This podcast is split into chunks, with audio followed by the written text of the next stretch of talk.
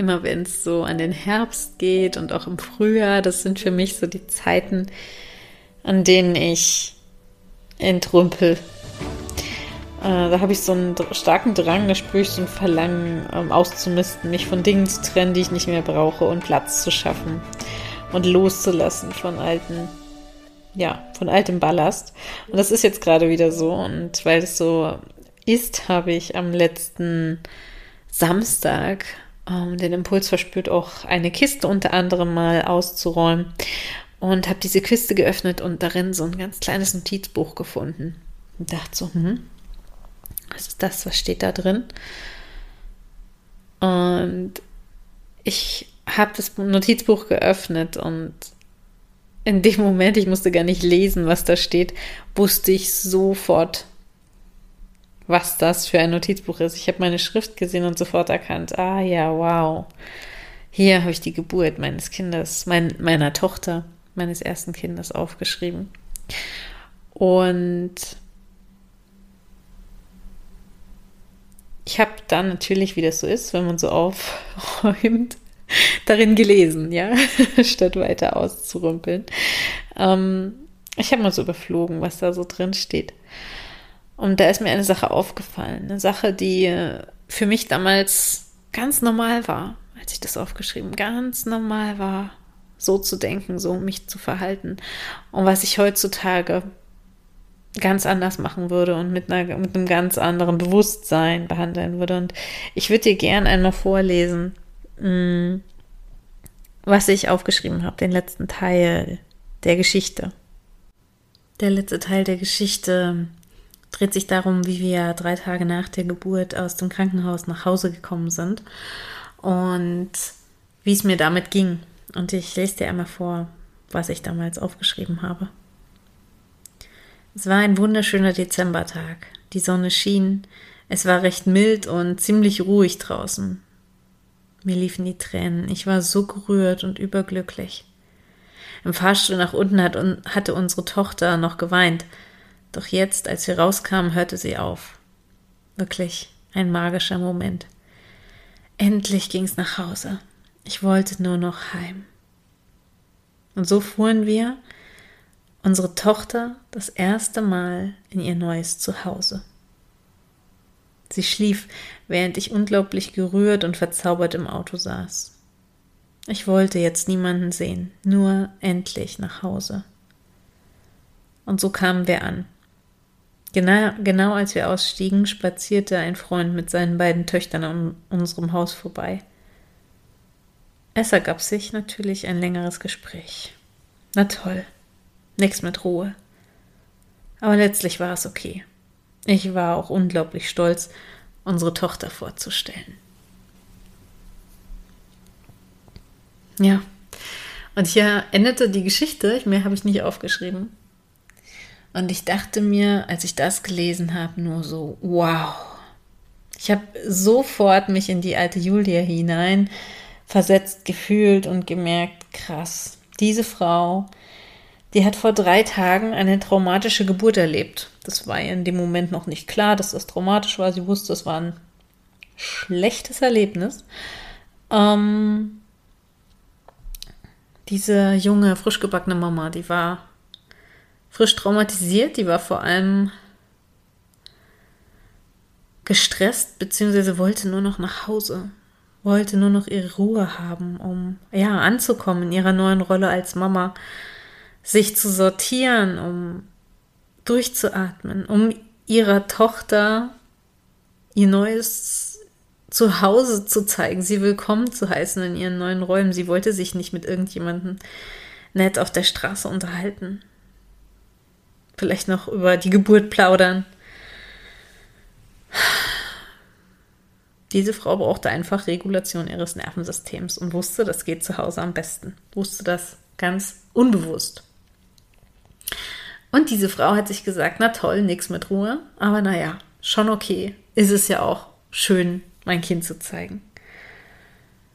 Und das ist nur so eine ganz kleine Situation, aber sie spiegelt ganz hervorragend das, wie ich damals war. Und was aus heutiger Sicht mir völlig klar ist, warum ich damals die Probleme hatte, die ich hatte und warum auch die Geburt so schlecht lief, wie sie lief, um ganz ehrlich zu sein. Ich wollte etwas, aber konnte es weder überhaupt richtig ausdrücken, noch konnte ich dazu stehen oder es umsetzen. Sondern ich habe es sogar vom Verstand her gerechtfertigt, dass es eben nicht so ist, wie ich will und dass das ja okay ist. Ich war total im People-Pleasing, in der Anpassung und in der Unterdrückung meiner Wünsche, meiner Bedürfnisse. Und dann könnte man sagen, ja, das ist eine kleine Situation, aber ich kann dir sagen, nee, es ist eine große Situation, weil diese Frau da war traumatisiert, frisch traumatisiert. Das ist eine große Situation. Das ist das Erste. Und das Zweite ist, ich weiß ja aus meiner Erfahrung, dass das nicht nur eine Situation war, sondern dass das ein Beispiel ist für viele Situationen, dass das für mich Standard war, so mit mir umzugehen, so zu mir zu stehen. Das weiß ich jetzt rückblickend betrachtet. Und warum ist das für mich die Wurzel allen Übels, wenn ich das mal so vereinfacht sage? Hm. Ganz klar, weil ich, ja, was ist passiert dadurch?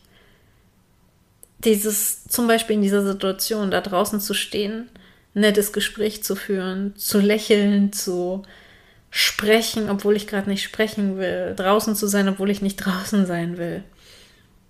Das war mit dieser frischen Traumatisierung vor allem eine extreme Belastung für mich und führte dazu, dass ich innerlich angespannter und angespannter wurde, dass ich innerlich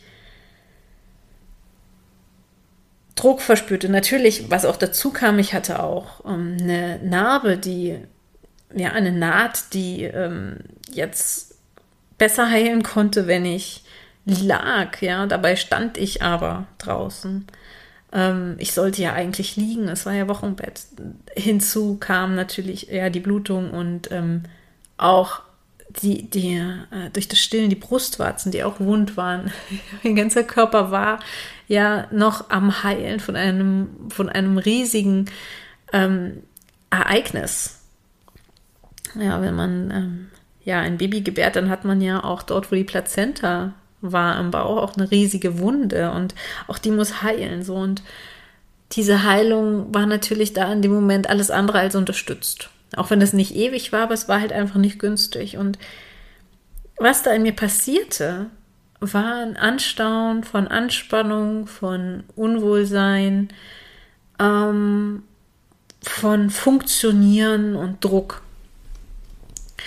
Und wenn ich sage, dass es nur ein Beispiel war von vielen, dann kannst du dir vorstellen, wenn das immer wieder passiert ist, dass das eben sich stapelte, diese Anspannung, dieses Funktionieren, dieser Druck. Und dass das für mich einfach eine Gewohnheit war, mich so zu behandeln, so mit meinen Bedürfnissen umzugehen, mich so auf andere Menschen zu beziehen, hat dazu geführt, dass in mir permanent ein gewisser Druck, eine Anspannung, ein Unwohlsein war. Und dann kam meine Tochter in unser Leben. Und was machen Kinder? Kinder zeigen uns uns selbst. Kinder halten uns gnadenlos ehrlich den Spiegel vor. Und meine Tochter begann schon bald viel zu weinen. Ähm, und jedes Mal, wenn sie weinte, war ich furchtbar gestresst, weil du kannst dir vorstellen, wenn man so einen Stapel hat aus Anspannung, Druck, Unwohlsein, zu wenig Raum für einen selbst. Und ähm, dann kommt noch diese ja, weitere Anforderungen, das, sich um das Kind zu kümmern und vielleicht auch eine Hilflosigkeit dazu, weil man schon alles Mögliche versucht hat und sie weint immer noch. Ähm, dann ist das ja noch mehr Stress und noch mehr Druck. Und ich stand also so sehr unter permanentem Druck und ihr Weinen machte es nicht besser. Aber ihr Weinen war aus heutiger Sicht betrachtet total logisch, weil sie sie hat nicht zu viel geweint. Sie, sie war nicht ne, kein Schreibaby oder so, sondern also ich finde das Wort Schreibaby ohnehin ungünstig. Ich glaube nicht, dass es Schreibabys gibt, sondern jedes Baby weint so viel, wie es eben weint, weil es sich ausdrückt. weil es etwas spiegelt, weil es einen Schmerz loslässt oder eben natürlich eben auch aufgrund von Bedürfnissen, ganz klar. Ähm, und sie weinte ebenso viel, wie sie weinte, weil sie mich auch spiegelte, meine Anspannung spürte, selber dadurch angespannt war, selber sicher nicht regulieren, das können ja Babys ohnehin nicht, sich selbst runterregulieren, entspannen.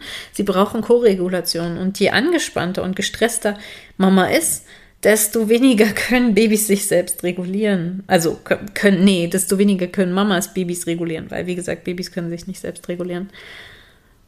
Und deswegen, deswegen weinen Babys sehr viel häufig. Ja, das ist ein Grund. Und am Ende hat das dazu geführt, dass ich die ganze Zeit dachte, es ist anstrengend, ich krieg's nicht hin, es stresst mich, ich bin nicht gut genug oder auch, ähm, boah, es ist, es ist anstrengend, Mama zu sein. Ähm, ich wünsche mir Zeit für mich, ich wünsche mir Ruhe und so weiter.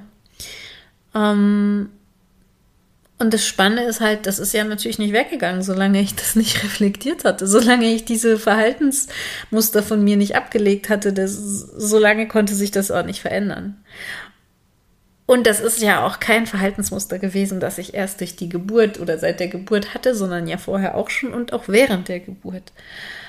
Und das ist für mich, wie ich auch schon eingangs sagte, der Grund auch, warum oder einer der wichtigsten Gründe, es gibt mehrere, aber einer der wichtigsten Gründe, warum die Geburt meines Kindes so nach hinten losging. So unschön für mich war. Nach hinten losging kann man nicht sagen. Es hat ja funktioniert, ja, aber es war ähm, kein schönes Erlebnis. Und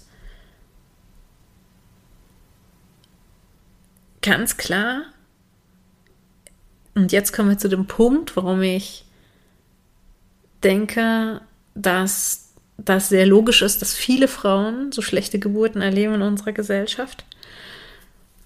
Ich habe einfach das gemacht, was ich schon immer gelernt hatte.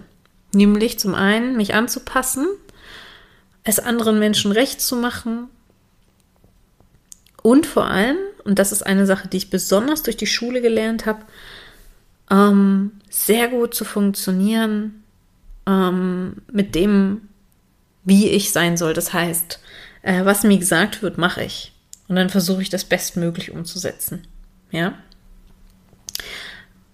Und das ist eben was, was, was ich dann, ja, also dieses, ich stelle mich hinten an, ich kann mich eigentlich selbst gar nicht spüren und ich versuche hier zu funktionieren, so wie es von mir erwartet wird. Das ist was, was so viele Frauen haben, so viele Menschen verinnerlicht haben. Warum? Weil wir in der Schule gelernt haben, dass uns jemand sagt, was wir tun sollen, dass uns auch jemand sagt, was wir wollen, nämlich gute Noten, ähm, dass uns jemand sagt, in welche Richtung wir gehen sollen, was, was wir jetzt tun sollen, auf welche Art und Weise wir diese Aufgabe lösen, ähm, welchen Text wir jetzt lesen, was wir da genau rausfinden. Ähm, so habe ich Schule erlebt. Völlig unfrei, völlig überhaupt nicht individuell, völlig fremdbestimmt. Und ich hatte gute Noten, weil ich mich super in dieses System eingefügt habe, weil ich super funktioniert habe in dem System. Ich wusste, was von mir erwartet wird und das konnte ich einigermaßen gut abarbeiten. Und was ich aber in den ganzen Jahren nie gelernt habe oder immer mehr verlernt habe, besser gesagt, weil als Kinder, als Babys können wir das sehr gut, ähm, ist zu spüren, was ich eigentlich will. Weil das war ja nie wichtig. Das war ja für die Schule nie wichtig. Das war ja für, egal wo, hat das ja keine Rolle gespielt. Wer bin ich eigentlich? Was ist mein Bedürfnis? Ähm, ich, ich es, allein wie der ganze Schultag gestaltet ist, es ist doch komplett fremdbestimmt, wann du aufstehst, wann du essen darfst, wann du zur Toilette gehen darfst. Wir durften damals auch noch nicht mal in der Unterrichtszeit auf Toilette gehen. Ähm, du hast deine festen Routinen und Abläufe und Zeiten und wann du wo sein musst und wie das funktioniert und du bist da einfach nicht frei. Da haben die eigenen Bedürfnisse, die eigenen Wünsche und Vorstellungen doch gar keinen Raum. Also bei mir war das zumindest so. Deswegen habe ich das total mir abtrainiert und mir eigentlich antrainiert, dass mir andere Leute sagen, was ich wohl will oder was wohl der richtige Weg ist. Und genau so bin ich auch in die Geburt gegangen. Ich habe das einfach bis dahin nicht gelernt gehabt, zu spüren, was ich eigentlich selbst will. Ich bin in die Geburt gegangen mit der Haltung, okay, super, die Hebamme, die ich schon vom Infoabend kenne, die ist da, die ist cool, die ist nett und die ist, äh, zu der habe ich ganz viel Vertrauen. Die Geburtsumgebung und die Klinik, zu der habe ich ganz viel Vertrauen. Ähm, die halte ich für gut und deswegen wird die Geburt auch gut, weil ich habe hier das Beste vom Besten, was ich mir gewünscht habe. Ähm, ich habe auch einen tollen Kurs vorher gemacht. Ähm, und jetzt, mal überspitzt formuliert, tragen die mich dadurch, sagen die mir, was ich zu tun habe und ich setze es dann um. und das war das große Missverständnis, was mir dann ein paar Jahre später erst in der Geburtsaufarbeitung klar wurde. Niemand trägt dich durch die Geburt. Niemand macht das für dich.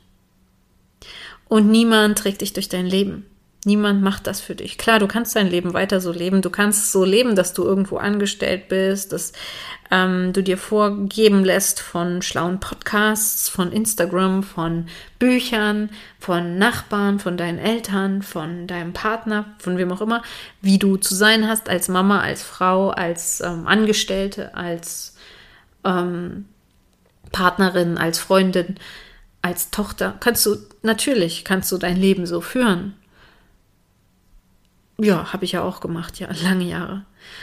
Nur oft, und deswegen mache ich ja die Geburtsaufarbeitung, zeigen dir solche Ausnahmesituationen wie die Geburt zum Beispiel, dass du damit an deine Grenzen kommst, dass das halt einfach dich nicht erfüllen kann, dass das nicht immer nur gut ist, beziehungsweise dass du da gar keine Rolle spielst, dass du in dem Ganzen eigentlich nur eine Marionette bist, wenn du so dein Leben führst.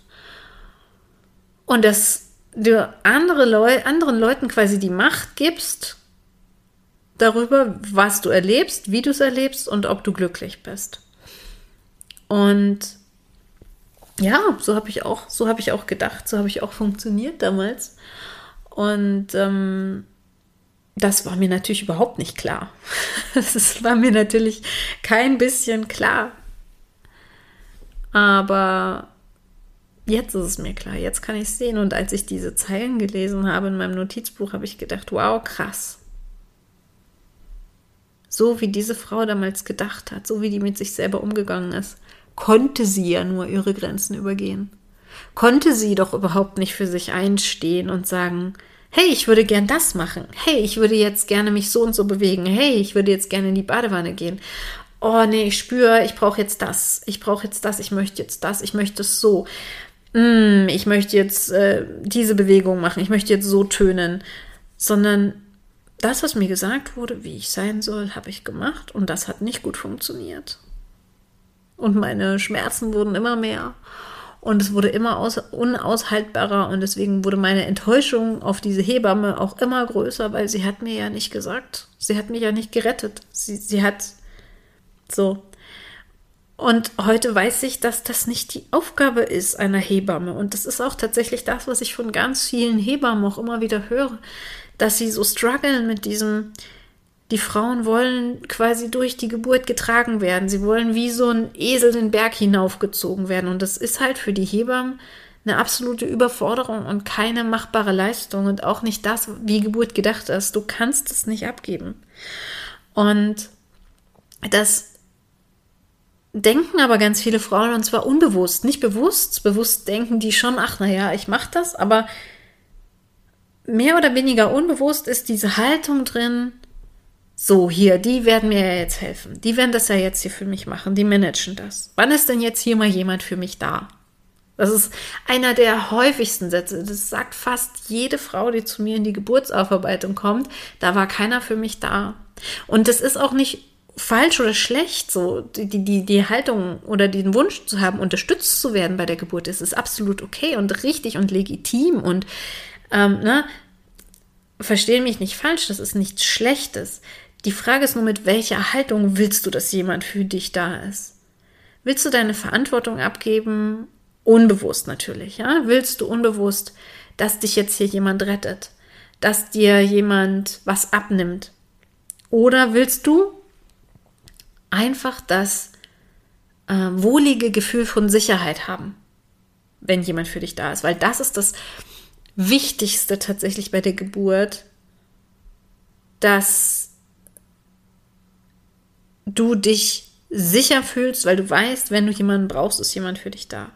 Aber alles andere machst du am Ende selbst. Alles am Ende, am andere musst du am Ende sogar selbst ähm, navigieren können, weil je mehr du bei dir bist und je weniger du mit dem Fokus im Außen und bei jemand anderem bist, der dich bitte retten soll, desto besser kannst du überhaupt die ganze Intensität dieser Geburt halten und ähm, für deinen Körper da sein. Und das hat halt einfach keiner von uns gelernt. Oder ich sage mal, die wenigsten von uns haben das wirklich gelernt. Ich habe nicht gelernt, Eigenverantwortung zu übernehmen, als ich jung war. Das habe ich erst mit meiner zweiten Schwangerschaft gelernt. Das habe ich erst gelernt, als ich mich vorbereitet habe auf diese zweite Geburt und mir diese krass wichtige Frage gestellt habe, wie kann es dann jetzt besser werden? Und als mir irgendwann klar wurde, nee, ich brauche kein super Hypnobirthing und äh, Geburtsvorbereitung mit Pferden und Floating im Wasser und weiß ich nicht, was man alles tun kann, sondern das Wichtigste, also ich kann das alles machen, aber das viel Wichtigere ist, die Verantwortung für mich, mein Glück, meine Erfüllung, mein Leben zu übernehmen. Und dazu gehört auch, wenn ich will, wenn ich weiß, ich will jetzt nach Hause und ich will niemanden sehen, dass ich dann sage, ja, wir reden ein andermal. Ich gehe jetzt hoch und lege mich hin und zwar mit meiner Tochter. Weil das ist das Einzige, was ich brauche, was mein Nervensystem braucht und was mir gut tut. Und das bin ich jetzt. Und das kann ich jetzt verkörpern, aber das ist eine Lernerfahrung gewesen. Überhaupt erstmal zu sehen, dass da, dass ich mich da selbst übergehen ha übergangen habe. Und jetzt rückblickend zu sehen, wie selbstverständlich das für mich war und dass ich immer Gründe gefunden habe, warum das ja okay ist, mich zu übergehen. Und dass mir das keineswegs bewusst war, dass ich mich da übergehe, sondern dass das einfach für mich normal war. Ja. Und das ist es am Ende, was den Unterschied macht, gemacht hat. Nicht nur für die Geburt, sondern für alles, wie du ja auch vorhin gehört hast, für meine Mutterschaft so krass. Weil sobald ich dann eben auch angefangen habe, die Geburt aufzuarbeiten und mich vorzubereiten auf die nächste Geburt, habe ich auch in der Beziehung zu meiner Tochter plötzlich ganz anders gehandelt, eine ganz andere Frau verkörpert, viel mehr auf mich geachtet, viel mehr in meine Mitte gefunden. Und je mehr das passiert ist, desto mehr konnte ich mich auf diese Geburt und über diese Schwangerschaft freuen, das alles genießen und das auch genießen, die Zeit für mich zu nehmen, weil ich wusste, ich brauche das und die Zeit mit meiner Tochter zu verbringen, sobald ich sie dann zum Beispiel aus der Kita abgeholt hat, hatte und voll für sie da zu sein. Und mich mit ihr gemeinsam auch zu freuen auf ihr kleines Geschwisterchen. Und es nicht als Last zu empfinden, dass da uh, ihr vielleicht jemand den Rang abläuft und äh, ich nicht mehr so für sie da sein kann und, ähm, und so weiter und so weiter. Das, das, das erlebe ich ja so oft, dass so viele Frauen dieses diesen Druck, ich muss irgendwie sein, ich muss meinem Kind diesen Schmerz nehmen. Da ist so viel Anspannung, da ist so viel mh, mm, eigene Unzufriedenheit drin, die für das Kind absolut spürbar ist. Und so, je mehr du deine Themen aufgeräumt hast, desto weniger Last trägst du auch an dein Kind heran. Und das habe ich dadurch so krass gelernt, wie wichtig das ist, mich selbst an erste Stelle zu stellen. Auch wenn wir Kinder haben, natürlich. Ja, die Bedürfnisse unserer Kinder, da, da sind wir dran, das ist das Wichtigste, die, oder das, sagen wir mal nicht das Wichtigste, sondern das Dringendste, die direkt zu erfüllen. Aber das Wichtigere ist, die eigenen Bedürfnisse zu erfüllen. Denn sonst bin ich ja immer viel weniger Prozent von dem, was ich eigentlich da wäre, da für mein Kind. Oder für wen auch immer. Ja, wenn ich 100% sein könnte, wenn ich genährt bin, aber ähm, ich bin dauerhaft nur bei 20, 30 oder 60, 70, 80 Prozent, ist es doch auch unfair anderen Menschen gegenüber. Dann haben sie ja immer nur meine Energie zu so und so viel Prozent und nicht vollständig oder viel zu wenig. Und das ist, das, das ist für niemanden gut. Das macht ja niemandem Freude. So, und das ist es letztendlich, warum ich die Geburtsverarbeitung so wichtig finde, warum ich die immer noch mit absoluter Leidenschaft mache, weil ich sage ja immer, es ist eingebettet in eine Lebensgeschichte. Ich sage ja immer, es ist viel mehr als Aufarbeitung der Geburt. Einfach ein Akt der Fairness anderen gegenüber, dem eigenen Kind gegenüber, aber auch ein Akt der Selbstliebe, sich mit den eigenen Themen auseinanderzusetzen, um sie nicht mehr tragen zu müssen, ja, um nicht mehr die ganze Zeit dadurch so gestresst zu sein. Ach, ja. Und es war einfach für mich so, so schön, das in meinem Notizbüchlein zu erkennen. Wow, wie cool. Wie schön ist das, dass ich mich mittlerweile nicht mehr so übergehe, ähm, dass ich mittlerweile es so viel leichter finde, ähm, für mich einzustehen und dadurch ne, meinen Kindern was ganz anderes vorlebe, nämlich Selbstliebe vorlebe. Ähm, und wie man Nein sagt, wie man Stopp sagt, wie man ähm, sich nicht unter, untergräbt anderen gegenüber. Und damit ist natürlich nicht gemeint, rücksichtslos zu sein. Ne? Also man kann ja dieses Nein und Stopp ganz liebevoll kommunizieren. Aber es ist so wichtig, das zu kommunizieren und das auch unseren Kindern vorzuleben. Und für uns selber, wie gesagt, ja. Ja. Ich freue mich, das gerade mit dir geteilt zu haben. Ähm, so einen schönen persönlichen Einblick in meine Geschichte. Das äh, hat mir einfach so, hat mich einfach sehr berührt, als ich das ähm, ja, am Wochenende entdeckt habe. Und ich kann dir sagen, seither seit ich das gemacht habe, bin ich eine andere Mama, bin ich eine andere Frau. Und ich finde es super cool. Und ich habe seitdem auch nicht mehr aufgehört, ähm, an mir zu arbeiten, was sich vielleicht ein bisschen anstrengend anhören mag, aber ich finde es einfach nur freudvoll, immer wieder neue Sachen über mich zu erkennen, immer mehr ähm, die zu werden, die ich eigentlich sein will, mir selbst das Geschenk zu machen, wirklich erfüllt und glücklich zu leben. Immer mehr, jeden Tag. Okay, das, ähm, bevor ich da jetzt mich drin verliere und das zu weit führt, ähm, verabschiede ich mich hier an dieser Stelle von dir und danke dir sehr fürs Zuhören. Lade dich von Herzen ein, dir das auch zu schenken in Wie Neugeboren. Das kannst du für dich genau so erfahren. Und übrigens wisse auch hier, dass auch in Wie Neugeboren du eine Sache lernst, nämlich dass nicht ich dich über diese Ziellinie trage, sondern dass du lernst, wie du das selbst für dich tun kannst, dass du Eigenverantwortung für dich übernimmst. Und natürlich heißt das nicht, dass ich dich im Stich lasse, im Gegenteil, sondern ich lebe dir vor, wie du das tun kannst, wie du für dich selbst da sein kannst, wie du für dich selbst auch der wichtigste Mensch in deinem Leben sein kannst.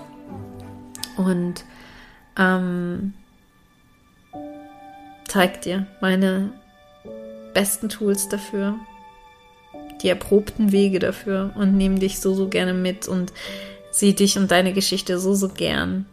Ähm, da auch nochmal mit dem Blick von außen, um dir zu helfen, dich darin besser zu erkennen. Zu erkennen, was ist denn dein Thema? Was ist denn dein Schmerz gewesen? Warum hat es denn bei dir nicht so gut funktioniert, wie du es dir gewünscht hättest? Ja, ich lade dich ein. Ich freue mich, wenn es für dich ist und wenn ich dich damit bereichern kann und du daran auch für dich wachsen möchtest, dann ähm, ja, wäre es für mich einfach nur eine riesige Freude. Und für dich. und somit verabschiede ich mich von dir und freue mich, wenn wir uns bald wieder hier hören. Oder ähm, du mir auch gern wieder bei dieser Folge ein Feedback hinterlässt bei Instagram unter dem Post zur Folge. Ähm, wie auch immer, wo auch immer. Ich freue mich, wenn wir uns wieder treffen. Vor allem so, so gern, ähm, wenn ich dich begleiten kann. Auf dem Weg, Frieden mit der Geburt deines Kindes zu schließen. Bis dahin, von Herzen, alles Liebe für dich, deine Julia.